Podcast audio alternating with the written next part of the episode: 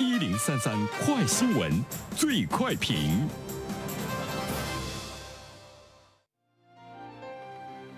昨天，官方微博管理员发布公告称，自称武术大师的马保国因为名不符实的言行受到社会舆论的关注，近期还引发了众多网友创作视频对其进行讽刺批判的热潮，也出现了借此进行恶意炒作的趋势。为了有效防止这一趋势，微博已经解散了与马保国相关的粉丝群。有请本台评论员袁生。你好，单平。呃，最近呢，这个马保国啊比较火爆，应该呢是 B 站上呢最火的人。大家如果关注的话呢，都知道啊，他是呢以丑而这个闻名。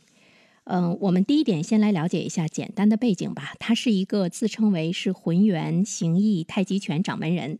呃，之所以呢博得大名，并不是因为他太极拳打得好，打败了很多人，而是因为他输的比较惨。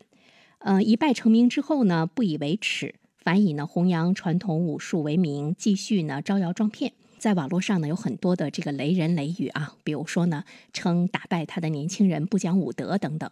在背后啊，通过一些网站和自媒体的推波助澜，马保国现象呢，在我们的生活中开始非常火热的出现。但是我们不得不说呢，这是一个很丑陋不堪的这个马保国。那么现在呢，我们注意到呢，《人民日报》呢也发表文章批评说，马保国闹剧呢应该收场了。于是呢，接着我们就看到了这个微博解散了他的粉丝群。那么曾经呢，在背后对他进行炒作，并且大力推崇的一些平台也急忙站出来哈，说呢要制止马保国现象，也特别想撇清呢关系，比如说这个快手啊，还有哔哩哔哩呀等等，严格限制审核管理马保国相关视频内容。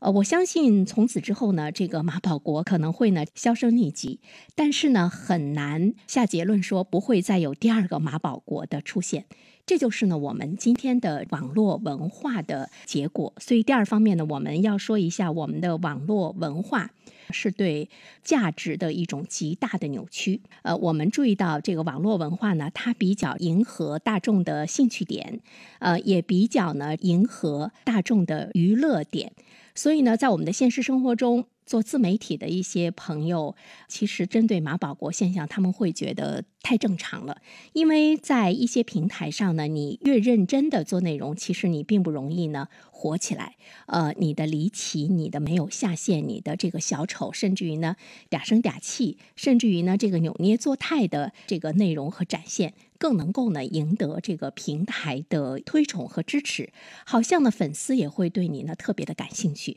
所以呢这也是丑陋的马保国现在呢比较火热的一个重要的原因。呃，如果啊，啊你是一个这个儒雅随和的主播，其实你不太容易走红，可能你永远不能走红，无论你传播的这个内容多么的有价值。呃，如果呢，你是一个大骂粉丝的主播，可能就走红了啊。这个呢，在我们的这个传统媒体中呢，早就有这样的现象。呃，你一本正经的做节目的这样的主播，反不如呢，我们的一些地方媒体接到了听友的电话，对这个听友呢进行人格。的侮辱啊，大四的恶劣的辱骂。反而呢会走红。其实，在迎合市场、迎合受众这方面，地方媒体呢，其实早就呢开始呢有了这样的一些这个做法。不过呢，传统媒体不管从哪方面来讲，它还是有一个道德的这样一个底线。但是今天的平台恐怕呢就不会呢有这样的自律啊。所以呢，像马保国这样为老不尊的人走红了，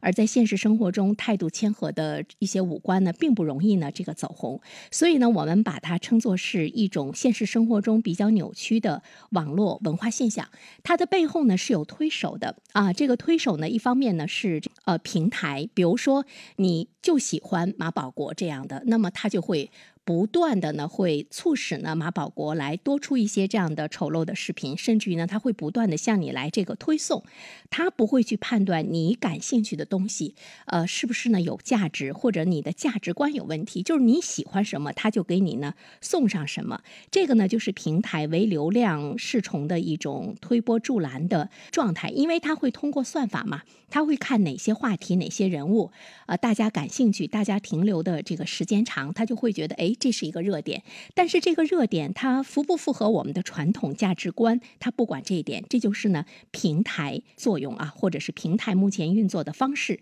就是走流量。流量的背后当然是利益了，商业的利益。那么它又会通过运营再去呢扩大流量，再结合他们的经济和商业的这个模式，再进行了进一步的转化。所以呢，从平台还有呢，从这个呃。像马保国背后的一些推手来说呢，它更多的是一种利益的驱动，也是呢对注意力资源规律的呢一种呢这个运用，利欲熏心。我们可以呢这样来说，会看到也有人建议说说，那么作为这个网民和公众来说的话，你应该有一个价值的判断力啊，这就是第三方面我们来说的，就是普通的网民自己有没有辨别美丑这方面的这个能力，没有。乌合之众，哈，放到任何一个群体的身上，我们都会觉得是对我们的一种贬低，是对我们的一种不尊重。其实现实生活中，大部分的人可能都是属于乌合之众中的这个一员，没有呢非常明显的一种立场和价值的一种判断力。如果把这种的价值的判断力呢，完全交做市场去运作的话呢，其实它最后劣币呢驱良币。公众的价值观其实是没有底线的，它更多的呢是在。围观是在起哄，而且我们想说一下，目前在网络上天天浏览的人究竟是一些什么样的人？是闲人，是闲着没事儿的人，而且呢，我们会看这一部分人，他们。在跟平台的这样的一个互动的过程中，其实它在冲击我们现有的这样的一种呢价值的体系。最后一点呢，我们想说，期待着主流的媒体的这个介入，期待着相关主管部门的一种介入。所以我们看到呢，《人民日报》呢是发文呢批评说，马保国的闹剧应该立刻收场了。这是一种哗众取宠就可以呢风生水起，靠招摇撞骗就能够拓展商业版图，没有任何的价值取向，流量至上的背。后呢是利益，呃，无论平台是资本蹭热点，或者是找卖点的前提，都应该去遵循呃公序良俗，应该呢有正确的价值观。呃，我们希望呢马保国现象的目前的这样的一种呢被痛斥，能够呢引起更多的平台的一种的关注。我们也不希望一个马保国倒下了之后呢还有更多的马保国站起来，这说明我们整体的价值的是呢有着更多的呢一些这个底线的问题。好了，单平。好，谢谢袁生。